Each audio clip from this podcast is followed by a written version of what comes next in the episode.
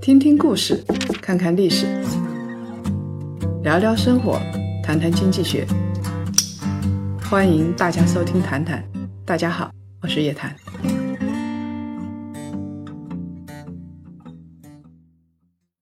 少说废话，不说假话，聪明人一起说人话，独立思考，理性投资，拒绝被洗脑。欢迎大家回来，来继续收听叶谈财经与喜马拉雅共同推出的《谈谈》。以前啊，我们经常说感情啊、恋爱啊、婚姻啊、家庭，其实是想从经济学的角度跟大家说一说，怎么样是成本最低的，怎么样你的收益比较高。不要因为感情的问题，让一个人的、让一个家庭的生活搞得天翻地覆的。但是我们当时刻意回避了一个话题，就是。啊，财富的问题，因为我们知道，呃，有钱不是万能的，但是没有钱是万万不能的。如果一个家庭想要过得好的话，他一定要有财富尊严和财富自由。那我今天呢，请到了一个朋友，他就是腾讯支付基础平台和金融应用线的副总严敏先生 Ricky，他也是他们的理财平台的负责人。那我们要今天来跟他谈一谈。哎，他这个家庭或者他的同事啊，他的后台的客户，他们到底是怎么理财的？Ricky，你你们公司那么多年轻人啊，那以前投资最好的、实现家庭财富自由的是哪些人呢？财富自由这个话题真的好大。呃，腾讯的年轻人，因为我在腾讯差不多有十二年的时间了，从零五年就加入腾讯。呃，在互联网金融还没有起步的时候，以前就我自己来讲，那基本上是就是活期定期，就是这样一个水平，就呃会把钱放在银行里边。然后没有什么其实太多的投资的这样渠道，因为理工男嘛，有时候就在这方面可能也是疏于对自己的财富进行打理。那呃，开始有一些，这很难相信啊！像你这样一个专家，这个活期定期，大家都觉得好蠢呐，怎么可以这样子？所以我就说，这个呃，我们的理财的观念也是在不断的这个演进的。像以前来讲的话，呃，有一些钱，比方说放在银行里，银行的客户经理也会来说，哎，我们有一些什么银行理财产理财产品，然后自己会去买。那再往后来讲的话，呃，开始有了互联网金融之后，我们我自己才会开始把一些自己的个人的一些财富放到互联网的理财平台里边去。一方面是体验自己的产品了，另外一方面也是随着自己开始在这个领域里边投入进行工作，也开始对金融，也对于这个一般老百姓的理财也会更加在意一些，也会开始去研究它。你有没有身边有没有这样的例子？就是说，哎，他投什么都是准。像过去十年啊，有了钱就投房地产，有了钱就投房地产，有这样的人吗？有了钱就投房地产的，在我的接触的朋友里边，有基本上分这么几类吧。一一大类来讲的话，很多人其实，呃，新因为腾讯是一个科技型的公司，以以前的员工的这个平均年龄，我记得我零五年刚来的时候，平均年龄才二十四岁多。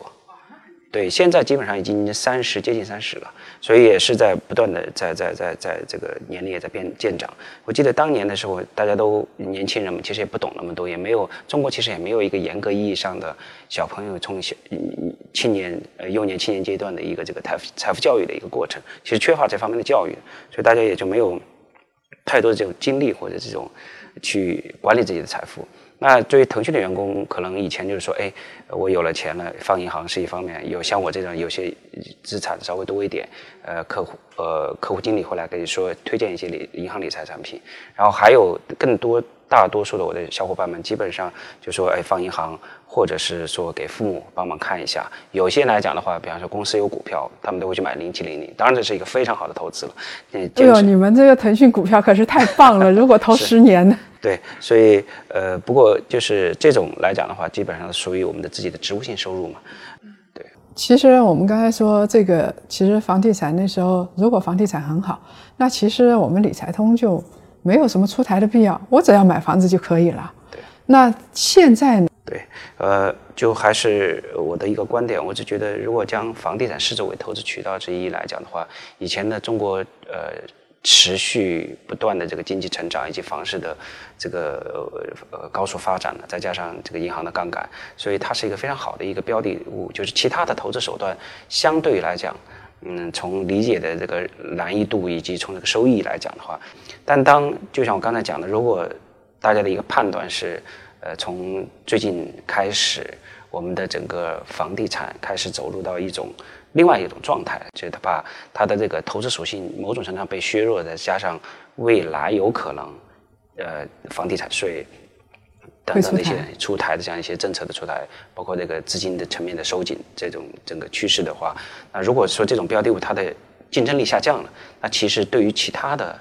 金融资产投资的这个呃可行性，其实我是大家的这个接受度，你自己如果现在有钱，你是不会再去买房地产。啊，我自己不会做，因为我觉得，因为房地产其实大家也很心里很明白，它有很强的这个流动性的这种不确定性。对对是。呃，而且它很容易出现一种情况，就是说，当你打算要卖的时候，你就会发现全行业或者整个市场都是一个卖方市场，大家就出不了手了。是。你想去买的时候，大家又非常紧俏，所以它这种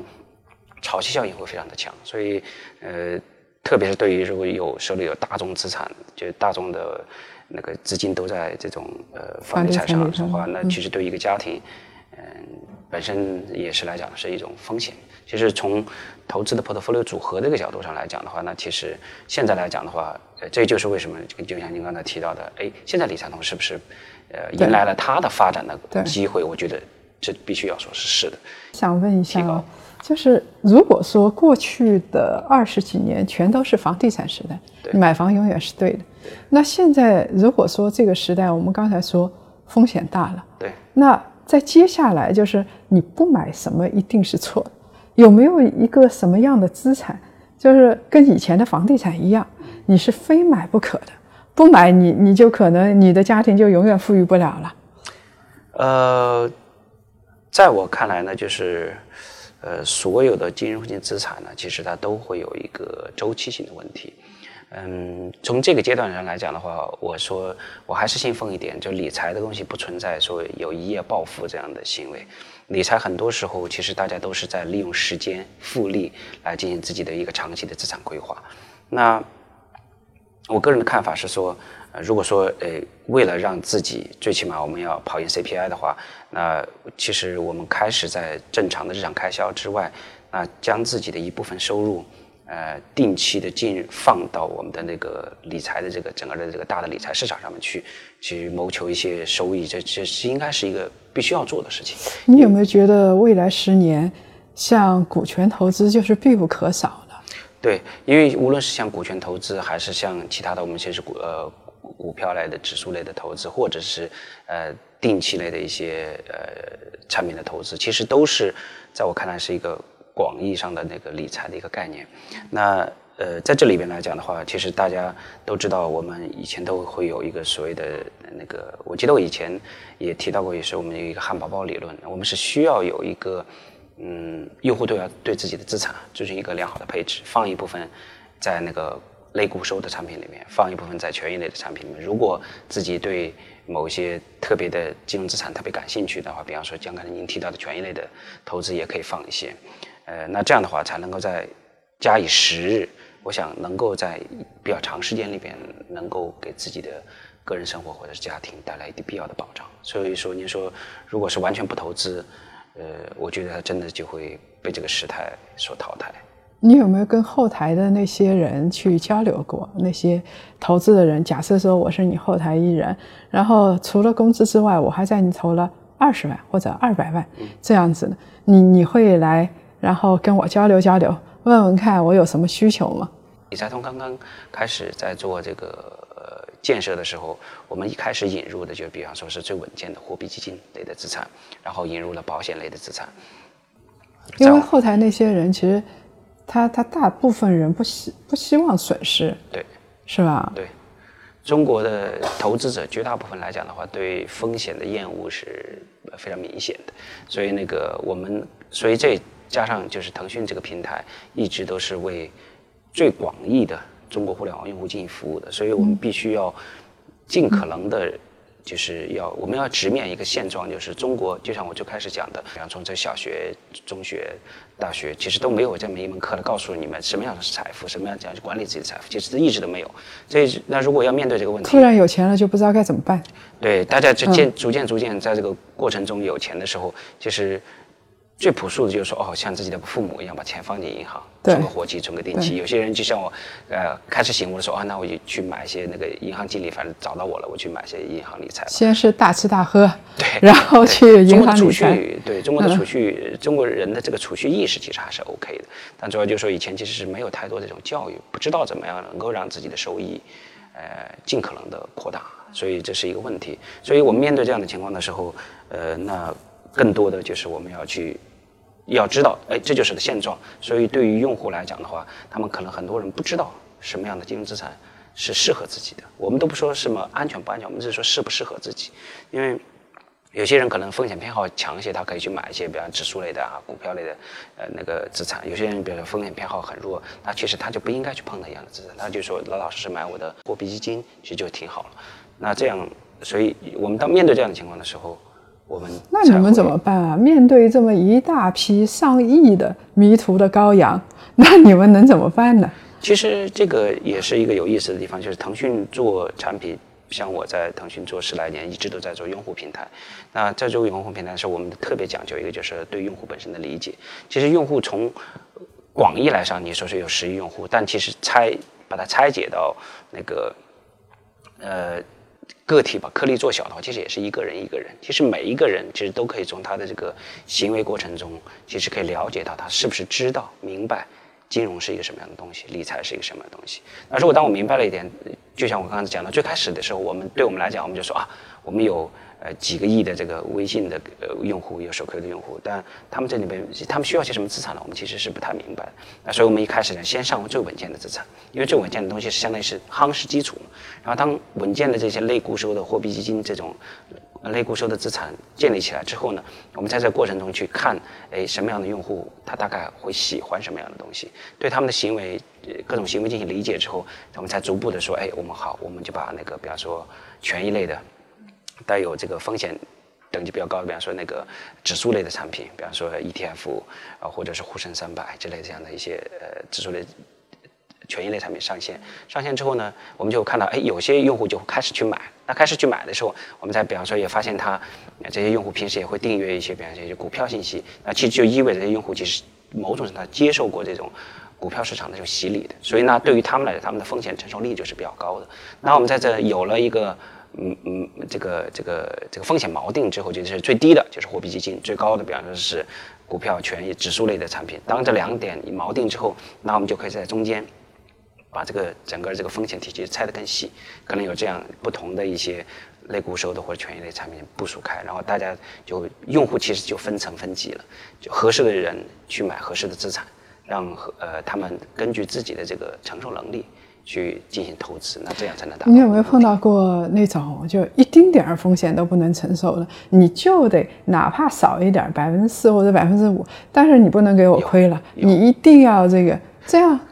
有有这样的例子吗？有有的有的有的，在我们的那个平台上，理财通平台上，现在来讲的话，呃，有一个榜单，就是说看看大家都在买什么，那里边就有一个排行榜，就是全国的呃用户，呃，大概有什么样的人买了多少资产。当然，我们会保护用户的隐私，看不到这个人的个人信息，但我们大致知道。就会有一个，比方说，呃，这个张先生、刘小姐，类似于这样一个信息在那里。然后，呃，我们会看到有一些在我们的平台上投资两三千万的用户，其实他买的就是货币基金，纯粹的货币基金，没有其他的资产。所以在这个过程中，就看到就是对于这些资产非常高的这样一些用户，他们呃更在意的就是说，可能这是他们的投资组合中的一部分，他要的就是稳健。就你心里有没有觉得一凉啊？就觉得这样的人怎么这么多钱来买货币基金啊？我在我看来，其实我是接受这种情况的，因为我总觉得，呃，如果有用户在我这里买，比方说五百万、一千万的货币基金，我相信他的整个资产规模绝对不止这些，所以他一定会在其他的地方再买一些他认为值得买的东西。那我的要做的事情就是说，哦，如果他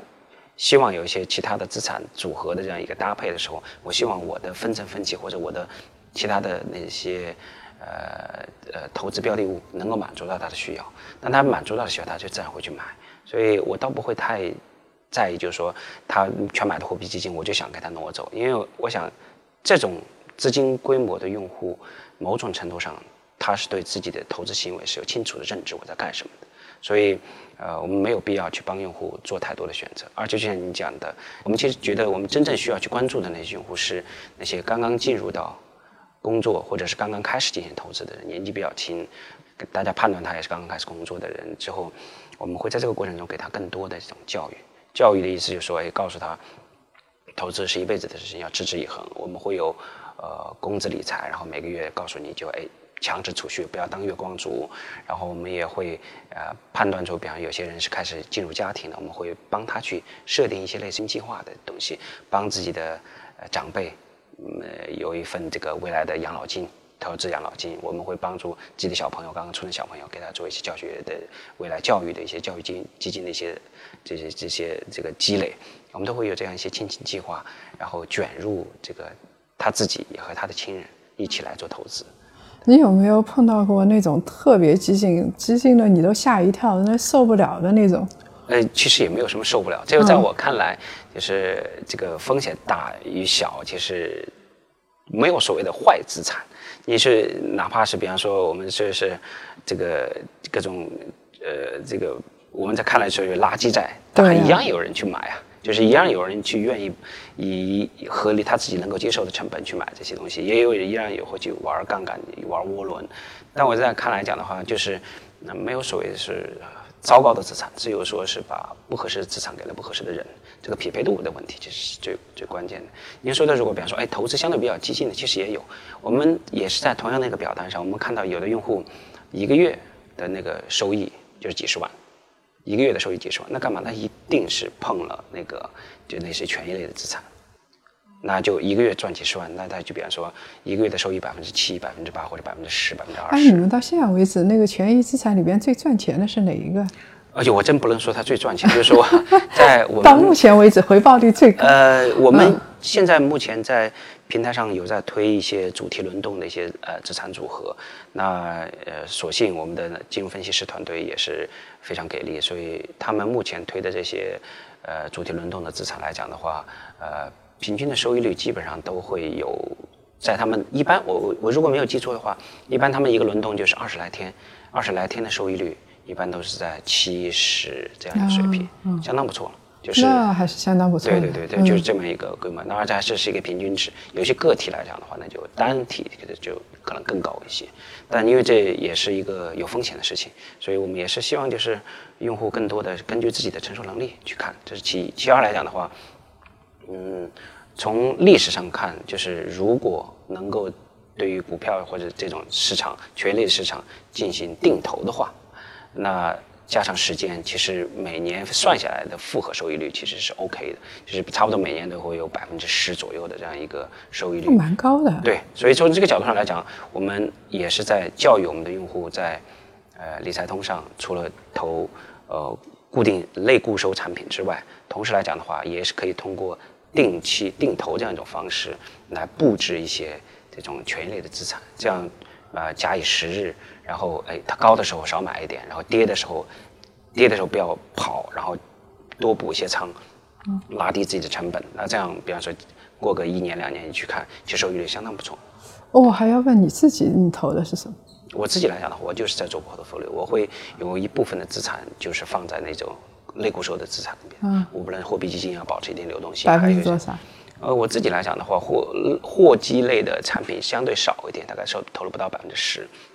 然后，呃，就是就是那种带有锁定期但收益更高一些类固收产品来讲，相对多一些，大概百分之四十，四十到五十这样一个水平。然后剩下来来讲的话，就会去放一些放到那我们的那个权益类资产上面去。现在就在不断的在做定投，差不多是一半一半啊，差不多一半一半这个水平。对，所以从这个角度上来讲，如果我呃能够坚持做这件事情的话，每年的收益率其实还是可靠的。每年起码有百分之十，应该是有，应该有啊，应该有的。没有没有这么太大风险。哎，我就想啊，那嗯，你比如说在在接下来，我们我我经常听到的问题是在接下来可以买什么？在接下来可以买什么？我刚才听下来就是说一个配置嘛，对，是个配置问题。嗯，就是嗯，如果是一个很激进的人，那然后再接下来从中国的经济发展来说的话，您认为哪一项是可以，就是？跟以前还是这个问题，跟前十年的房地产一样，有一个这个投资产品是你一定不能错过？我只觉得从目前看起来来讲的话，中国的呃股票市场目前有人说是它进入到一个结构性牛市这样一个阶段里边，但是我我我的看法就是，如果我们真正的去学习巴菲特的这种投资理论，它就是如果你对这个这个国家的经济看好是看好的，我其实觉得我相信，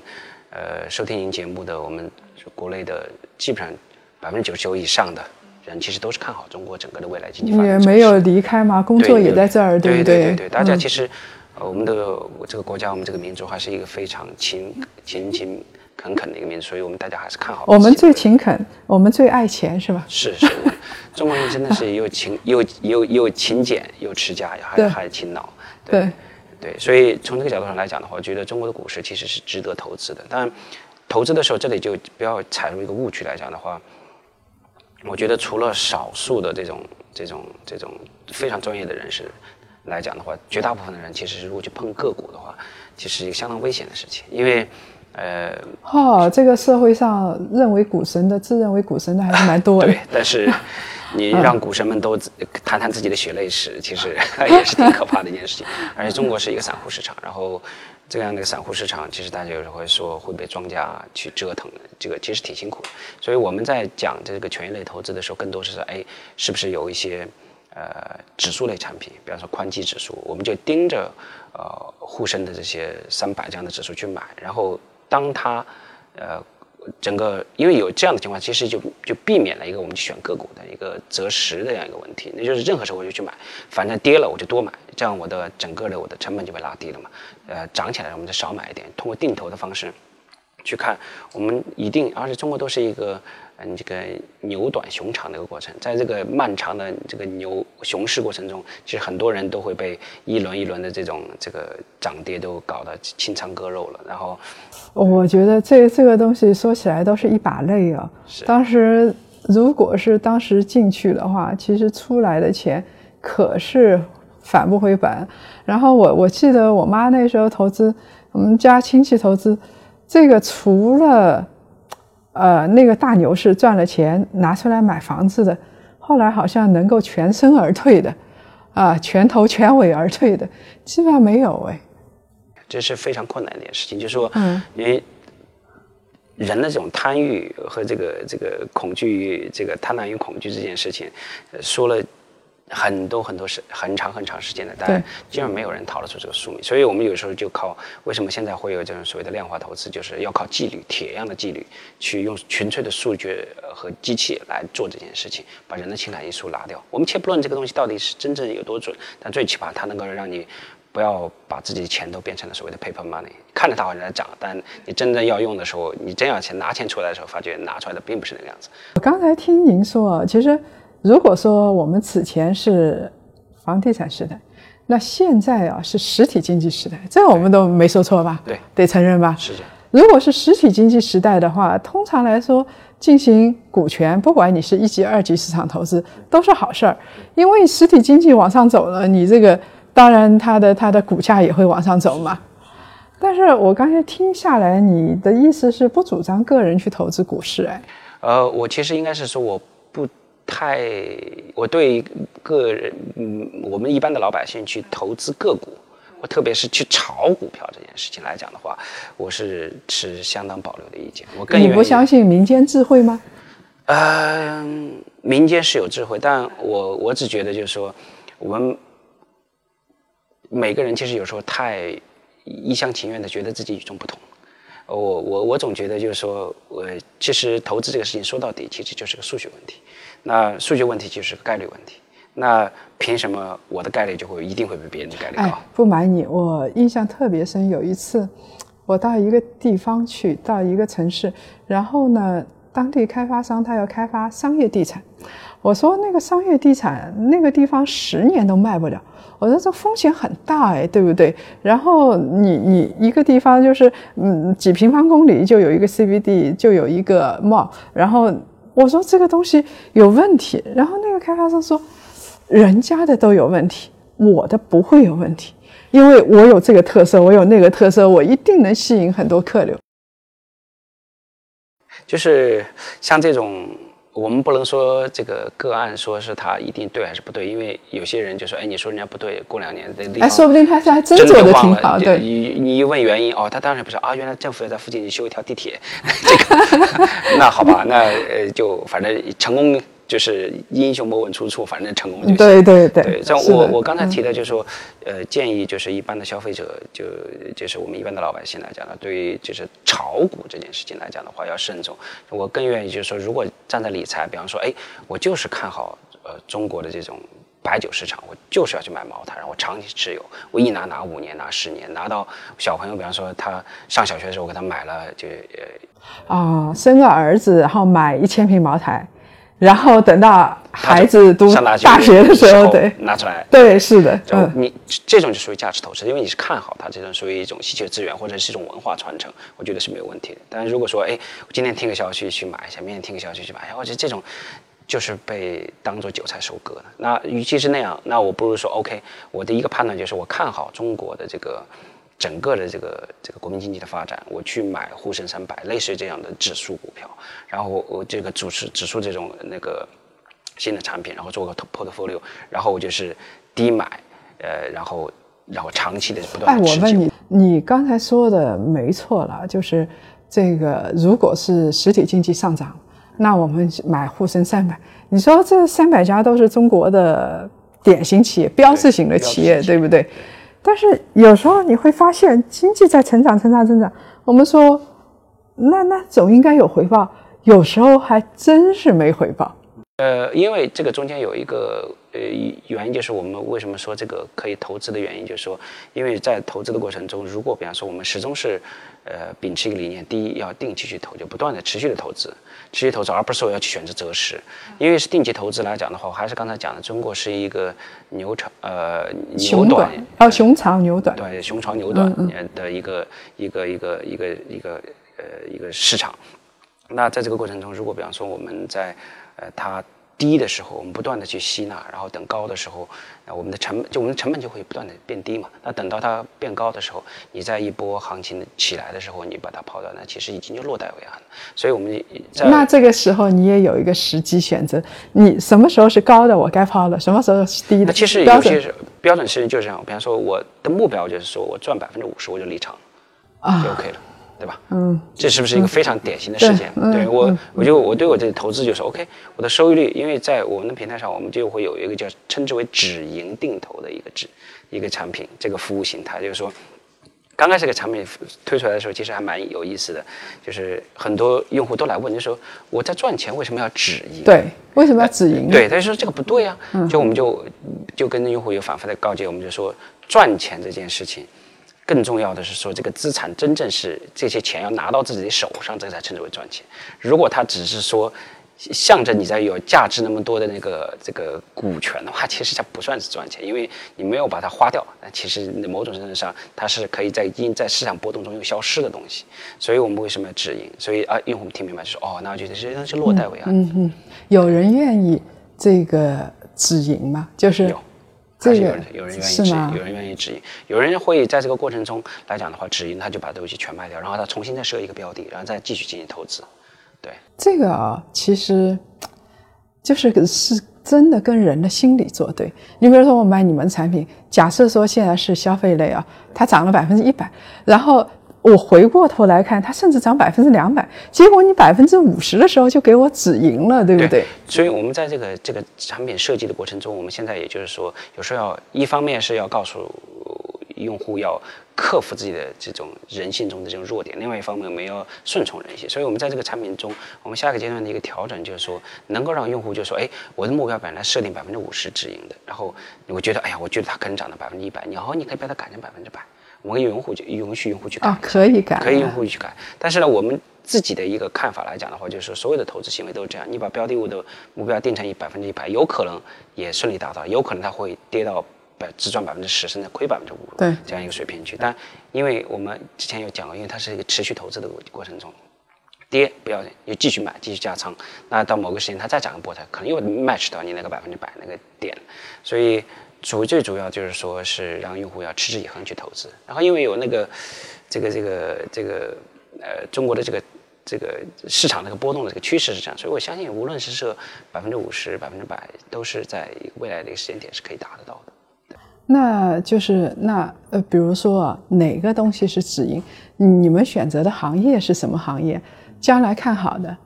高消费还是什么？呃，因为我们目前来讲的话，是对于。不同类型的权益类产品都可以用止盈的方式来做。最开始所有的类型对，最最开始我们是选择了一些宽基指数，比方说是沪深三百，类似于这样的。然后后来来讲呢，我们开始对一些板块类的，呃，比方说某些板块也可以定义这个。那其实止盈只是一种手段，这种手段就是告诉我们的投资者，用纪律性的手段来面对投资，而不是说那个去打听消息，然后择时，然后再想去买，而是说，哎，我就。用一种科学的数学的这样一些方法来拉低，通过当跌的时候拉低我的成本，扩大我的份额；当高的时候来讲的话，我那个获利。哎，做到现在为止效果怎么样？各个行业都能达到百分之五十吗？呃，我们目前因为这个功能上的时间多长时间？对于像像我自己来讲的话，我差不多投了有三不到三个月。现在来讲的话，综合收益一百十一点几，就是沪深三百。对我就是投这个，因为我就没有就懒得去做择时了，反正我就是，呃每我们可以每一周选一天去投，然后我就差不多每周到那个间我就买呃三千五千，然后就买买买买，就这样就好了。对，哎，你还真是一个特别特别无情的人啊！就是的，就是说你你当你做这个投资的时候，你完全不考虑到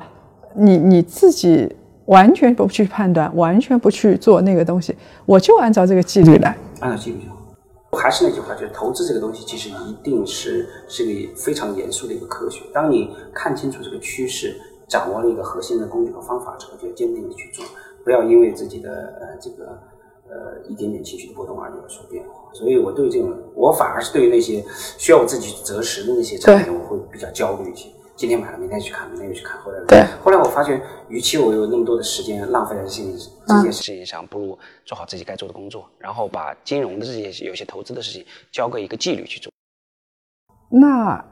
你们，我记得你们这儿也有，就是我们说，要么让自己成为专家，要么找到一个可靠的专家，把自己托付给他嘛。这个就像结婚一样，对不对？找到一个合适的对方，把自己托付给他，互相托付。就是我，我搞不懂，像你们这个，像理财通，你们也做投资。我们知道其他的大型的，呃，互联网的公司也都在做这个东西。那你们跟人家有什么不一样啊？对，从这个就像我刚才讲的，就是腾讯的理财平台，像我们腾讯金融的理财通，它是根植于腾讯的用户基础之上的。所以在目前这个阶段来讲的话，就像我们呃提出的“互联网加”这样一个概念，我们希望将呃。理财通变成一个连接用户和中国最好的金融公司、金融服务机构、呃金融资产这样一个桥梁。因为腾讯本身自己没有制造资产，没有制造金融资产，那我们是希望就通过我们的服务呢，能够把我们和中国的亿万的老百姓连接在一起。那在这个连接的过程中，其实就有了这么几层含义。第一层来讲的话，我们是便利的。我们会就像我之前讲的，就是在我们理财通没有上来之前，其实就像我我的理财就真的是要跑去呃这个除了买房之外，就比方说我自己就真的要跑去银行，呃跟客户经理见一面二十分钟，然后我觉得好像还可以吧，然后去买一个比方说二十万起购的一个资产或者五十万起购的一个资产。那其实有了理财通之后，那就变成了我随时随地我就可以收到这样的消息，看看呢什么样的金融资产就出现在我的手机里边，我愿意买的话，我了解清楚了。我就可以很快的通过三五秒、三五个步骤，就能把这个金融资产纳入到自己的这个投资范围之内，这是非常便利的一件事情。这是第一个层，就是我们是解决这个便利性。第二个来讲的话，也是因为腾讯接触的这些用户是从，比方说从十多岁的小朋友到呃这个几十岁的老人、七八十岁的老人，其实都有的。在这过程中，每个人的这个。呃，对于理财、对于金融的理解都不一样。我们会在这个过程中不断的去给他去教育，这就是为什么我们说那个我们是愿意伴随用户去成长的。因为腾讯到今年十九年，呃，然后我们的用户年龄真的不大啊。对，就是当年这个第一批使用 QQ 的用户，到现在已经成为社会的整个的经济的中坚力量。其实我们也相信，在未来腾讯继续发展下去，我们也会在伴随着很更多的九零后、零零后。然后不断的开始这个前进成长。那在这个成长过程中，教育这件事情，特别是金融理财、财富观念的一些教育，会是我们做的非常重的一个工作内容。你最怕的事情是什么？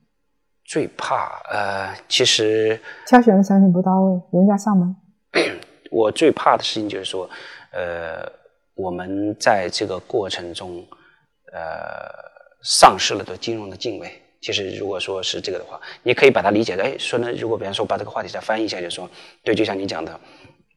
你讲的，我们在这个过程中是对于金融资产本身，我们是盯得非常紧的。所以，呃，在理财通整个平台上，我们的每一家合作机构基本上都是全行业里面最顶尖的那么几个。其实我们不太会去，就是为了让自己的这个，呃，比方说呃用户规模啊，这个呃呃资金保有量规模啊上的很快，然后去上一些风险偏高或者把一些不合适的资产推给了不合适的人，拿一些短期的收益去让用户，比方说把钱都放进来，我们不太会干这件事情。我们更多的就是说，哎，我们去教育用户，让用户在这个过程中不断的成长，让他把每个月，呃，开始有一些，比方说一一百块、一千块。呃，五千块，然后放进他的工资理财里面去买一些稳健的资产，然后等他开始，当他的收入开始从五千块变到五万块的时候，我们也可以伴随着他把他的那个投资的那份资产也会变大，那这样其实是个安全。所以我就说的就是，我们最怕就是，呃，我们丧失了对金融金融这种敬畏，因为金融呃从来都是风险与机会共存。那你想象中以后，比如你们你们会成为一家伟大的公司吗？子公司？呃，我们正在往伟大那个方向正在前进。嗯，我也希望你想象中的伟大是怎么样的？嗯，定义的伟大。我想象中的伟大，其实有时候想起来很简单，就是当你在使用那个公司的字东西的时候，你的内心是愉悦的，你会知道通过使用它的产品，让自己正在变得更加美好，变得更加。这个自己的精神或者是身体变得更加的自由自在，就因为这就是为什么你想像谷歌，它是呃它是给全球的这个信息提供最顺畅的一个检索的通道，像亚马逊来讲的话是给呃这个整个的零售行业让大家购买资产那个购买产品会更加便利，像苹果是定义了整个的移动互联网。的那个终端也最美好的那个设备，像腾讯来讲呢，我们是希望拉近，最开始我们做的是拉近人与人之间的距离，通过微信，通过 QQ。现在来讲呢，我们希望通过我们的这些服务，能够将人和这个社会，人和每一个间物体连接一起，连接在一起。这其实就是我想象中的一个好的公司所具备的东西，它是应该能够给人们带来正面的能量。如果各位想了解更多财经经济类资讯，请搜索拼音谈财经，或者呢关注公众号夜谈财经。下周五下午五点，老时间老地方，我们不见不散。